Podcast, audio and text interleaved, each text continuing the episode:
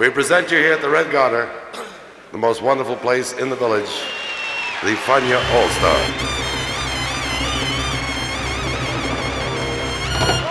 La hora faniática.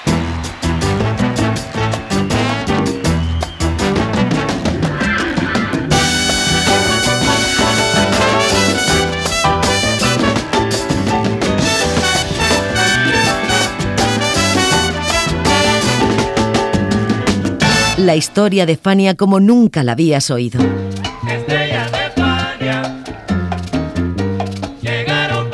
La sorprendente historia de Fania Records.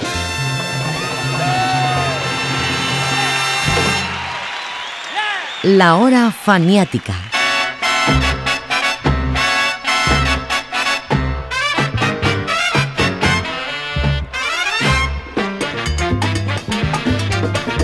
La historia de la música latina en Nueva York ha estado marcada por el auge y caída de sus establecimientos de baile, y eso es debido a que en ellos tocaron por primera vez o se hicieron famosos sus grandes artistas.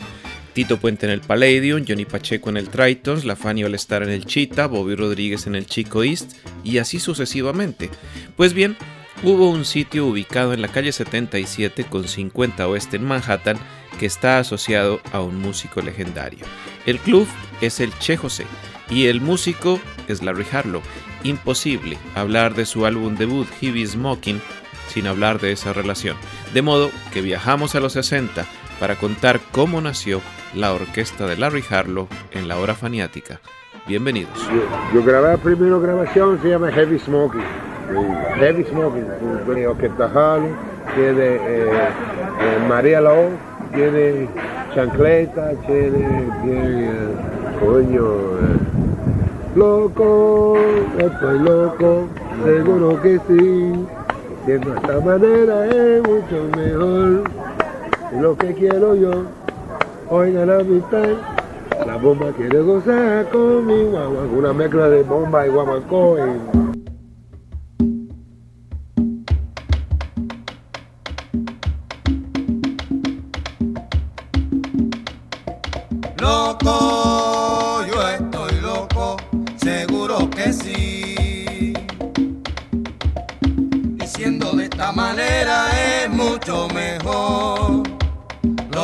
quiero yo. Oiga mi amistad, la bomba quiero gozar con el guaguancó. La bomba quiero gozar con el guaguancó. Loco, yo estoy loco, seguro que sí. Y siendo de esta manera es mucho mejor que quiero yo. Oiga mi amistad, la bomba quiero gozar con el guaguancó. La bomba quiero gozar con el guaguancó.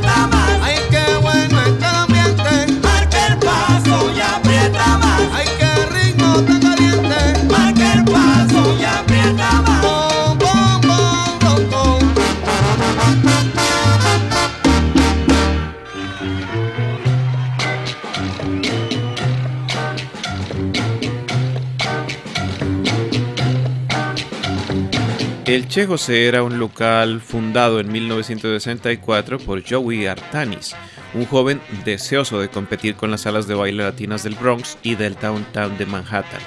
El Che José estaba ubicado en la calle 77 entre la avenida Columbus y la avenida Central Park West, frente a uno de los jardines laterales del Museo de Historia Natural de Nueva York. Era un club elegante para la época, en un sector elegante. Tenía toldillo a la entrada, puertas negras dobles y unas escaleras descendentes desde la calle hasta el sótano, donde estaba el salón principal con capacidad para 400 personas.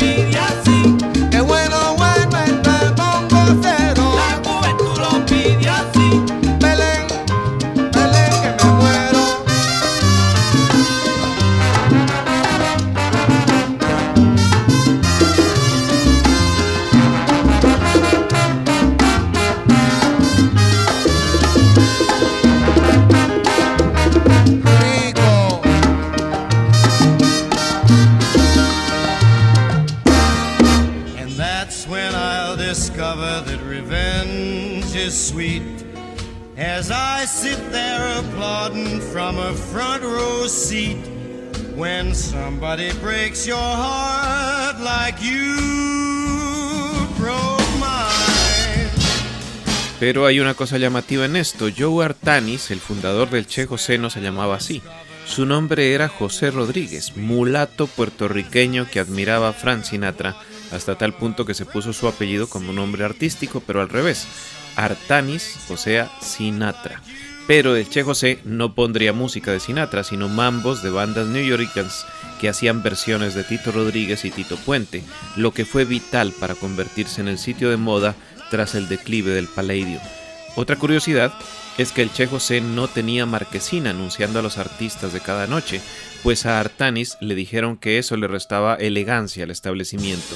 Así lo recuerda Larry Harlow.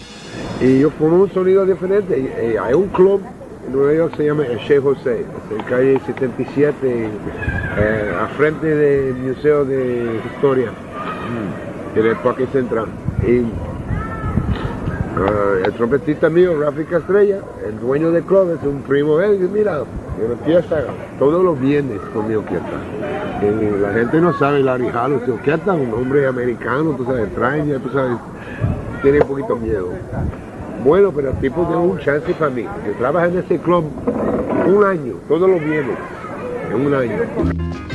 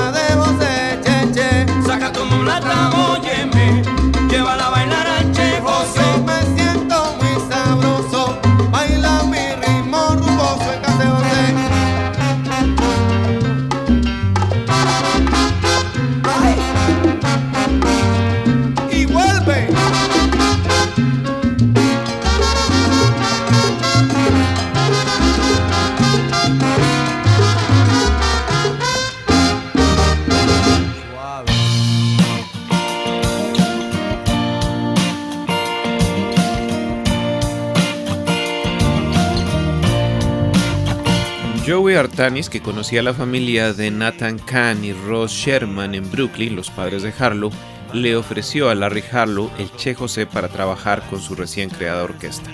Así ambos ganaban, pues el contrato inicial fue para tocar todos los viernes durante seis meses. Harlow arrancó a tocar en el verano del 65, y aunque al comienzo le fue muy bien, el tipo de público más elitista que los bailadores que frecuentaban otros clubes hizo que la asistencia mermara si algo extremo ocurría, por ejemplo, la lluvia, pues no había donde resguardarse a la entrada. Sin embargo, eso facilitó un encuentro que cambió su vida. Eh, yo, yo tengo una sonido en mi cabeza um, para fumar una orquesta con trompetas y trombones. No existe en esa época. Um, yo escribí uh, canciones original con Jenny Álvarez también, el mismo compositor de Omi.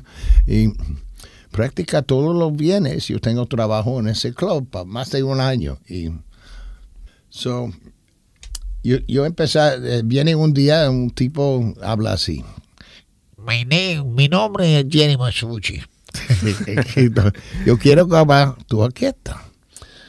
Ok, y el próximo viene, viene mi director musical para chequear tu orquesta. Sí. So, yo temblando para toda la semana, viene un aguacero tremendo. Esa noche no hay nadie, nadie va a el club, dos personas en el club, muchos mesas y sillas. Y viene, entra el, música, el director musical, ¿quién es? Johnny Pacheco. y Pacheco Sushi forma el sello de Fania, un 50-50%. Sí. Y yo soy el primero artista firmante con el nuevo sello Fania en el año 65.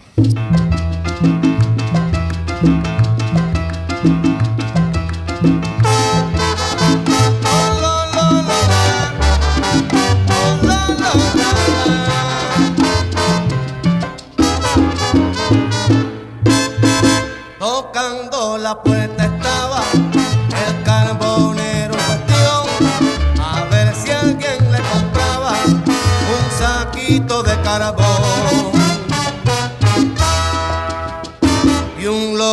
que escuchaba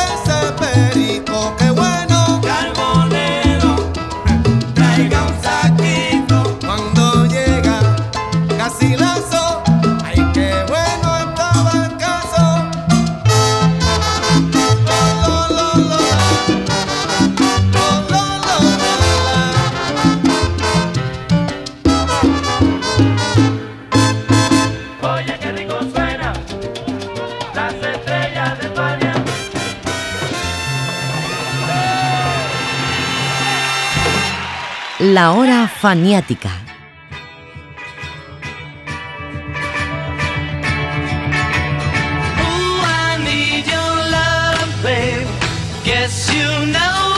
El primer álbum de Harlow para Fania fue Heavy Smoking, el cual tuvo un concepto inspirado en una de las grandes debilidades musicales de Larry Harlow, The Beatles.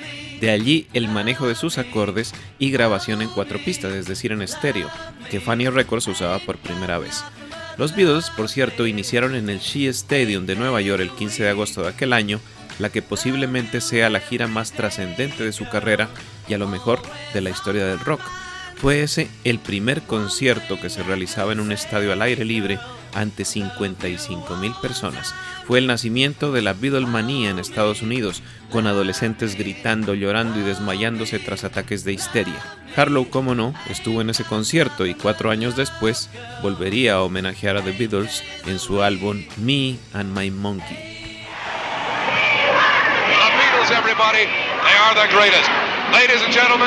Beatles. They're ready for you. Are you ready for them? I bet you are. Ladies and gentlemen, they'll be up in a few moments. They are getting themselves ready, and let me tell you, they told Cousin Brzee they can't wait to make this their greatest appearance. What do you think of these fabulous Beatles? Let's hear it for them. Let them hear it in the dressing room.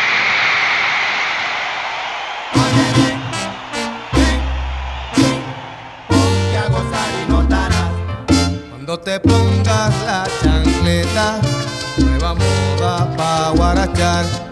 Llega pronto y tú verás. Y si los zapatos te aprietan, nada de preocupación pa' bailar. Chancleta pa' ti y pa' ella.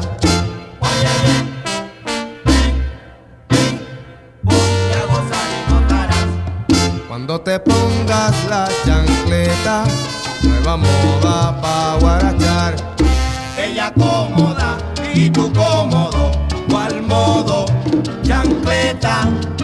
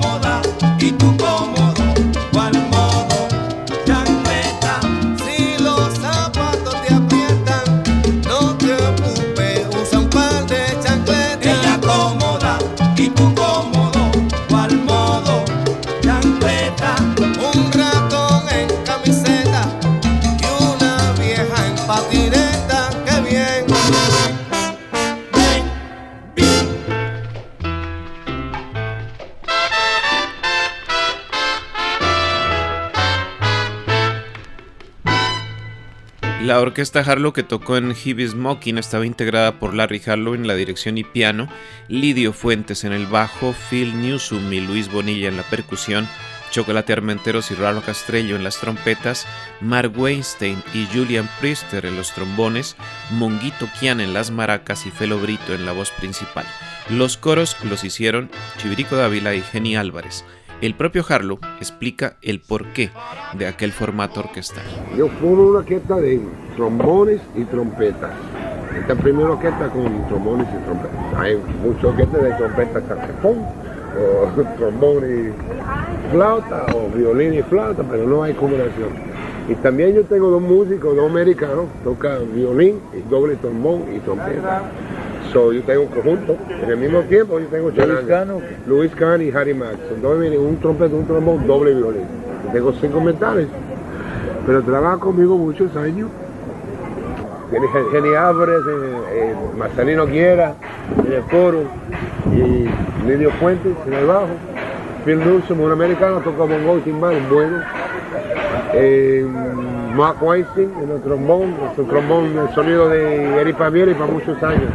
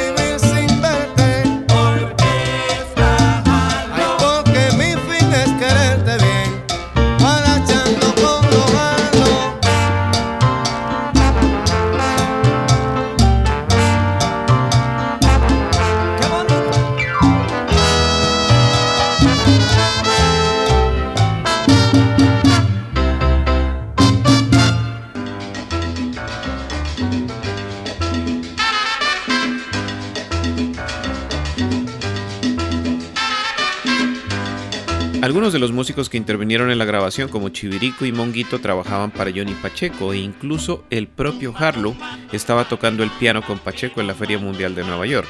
A esta facilidad de convocatoria ayudó también que Pacheco hubiera sido el director musical de la grabación en los Bellstone Studios con Irving Baum como ingeniero de sonido. Gracias a él se hizo el reparto equitativo de los instrumentos en los canales. Canal 1, trompetas, bongoes y congas. Canal 2, trombones, timbales y percusión menor. Canal 3, piano, bajo y coro. Y Canal 4, cantante.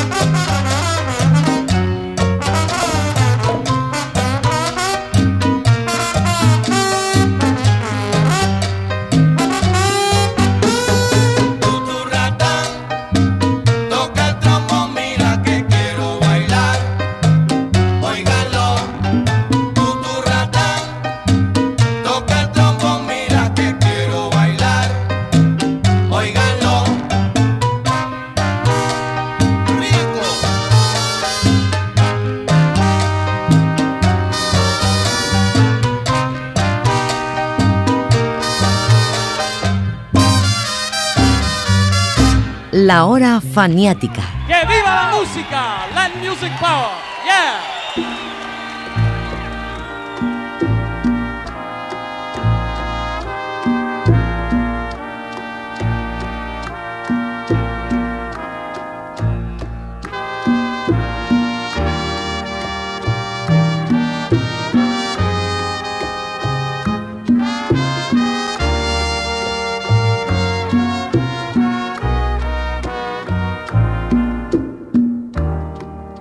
Anoche aprendí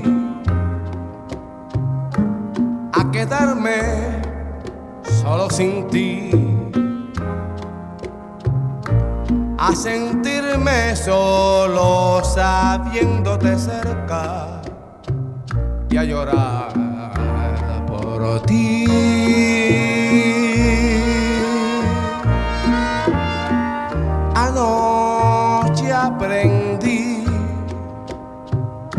existen momentos así en que el sentimiento tiene que rendirse a la realidad.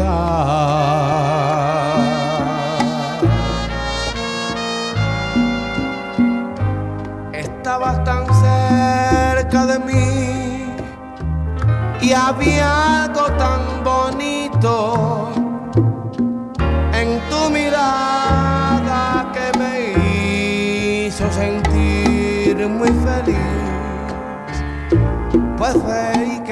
estabas enamorada y todo cambió. Y de pronto ya no te vi, te regresabas a tu mundo, a ese mundo que te aparta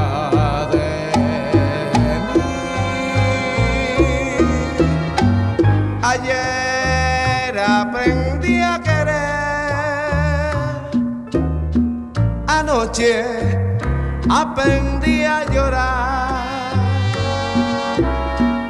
Y hoy te quiero cantar, porque tal vez mañana te tenga que olvidar,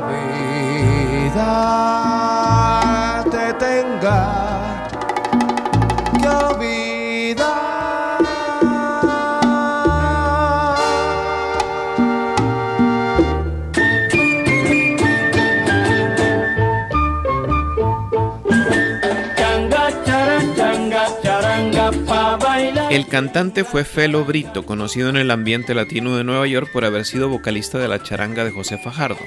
Pero no era su voz lo que llamaba la atención, sino su estilo para moverse en el escenario, pues antes que cantante fue bailarín y hacía unas coreografías muy atractivas, tanto que Johnny Pacheco las incorporó a sus shows en tiempo del auge de la pachanga. Así lo recuerda Larry Harlow. Tengo chocolate en mi orquesta, chocolate diamantero. Y el cantante mío, el Pelo Brito. Pelo Brito es un bailador de orquesta de Fajardo en Cuba, pero no es cantante, es un bailador. O sea, Fajardo tiene un grupo de cuatro mujeres, ya, tú sabes, con costumbres y plumas, tú sabes. Bueno, pero yo hablo con Pelo, ¿tú, tú quieres cantar? Sí, como no, no hay problema. Pero Pelo, tú sabes, le gusta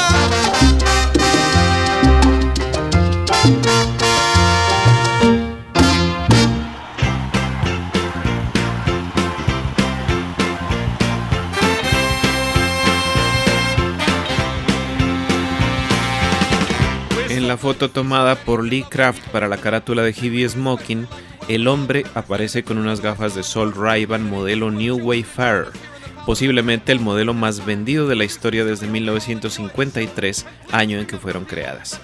Su popularidad se debe, entre otras películas, a Desayuno en Tiffany's y The Blues Brothers.